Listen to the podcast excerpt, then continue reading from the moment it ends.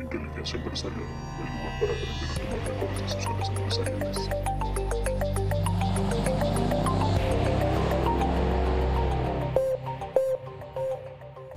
Hoy hablaremos de cómo y por qué crecer tu empresa.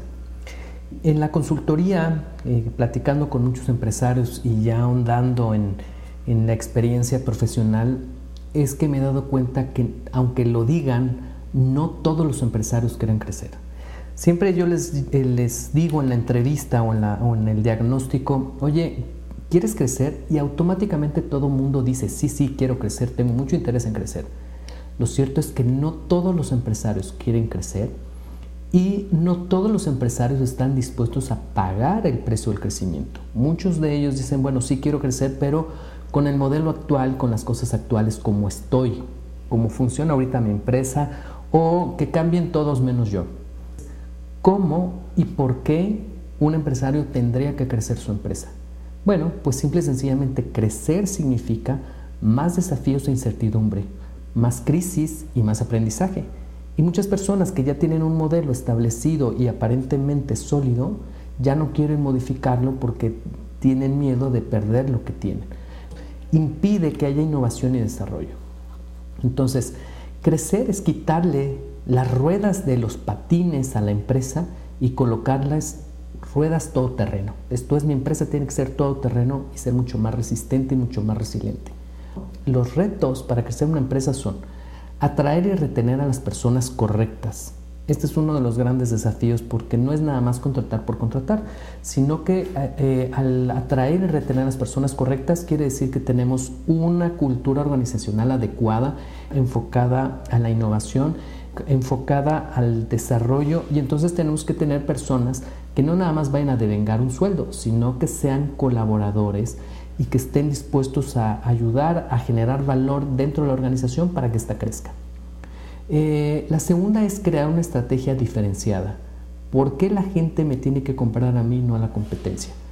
¿Por qué mi empresa es diferente a los demás? Y tiene que ver otra vez con los valores y con la cultura organizacional. La misma gente es la que genera la diferencia. Por más de que se hayan hecho investigaciones de mercado y la empresa tenga una diferencia clara, si la gente no la ejecuta, no la entiende o no la interioriza, simple y sencillamente esa eh, eh, diferencia no sirve para nada. La tercera es un enfoque en una ejecución impecable. La gente tiene que saber qué tiene que hacer, cuáles son los procesos, cuáles son los procedimientos, porque cada, decisión que se toma, cómo impacta en la toma de decisiones de los clientes. Y eh, muchas veces no saben, mucha gente no se da cuenta que las cosas que deja de hacer impactan directamente en la atención al cliente y los resultados que se tienen.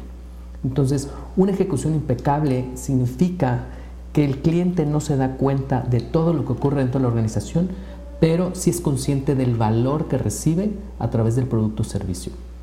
La cuarta es un enfoque financiero en el control de efectivo.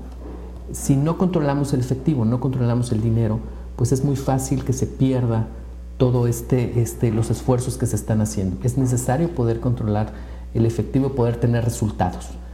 Para crecer tu negocio es necesario enfrentar los miedos y traspasar tus limitaciones de tu umbral de control actual.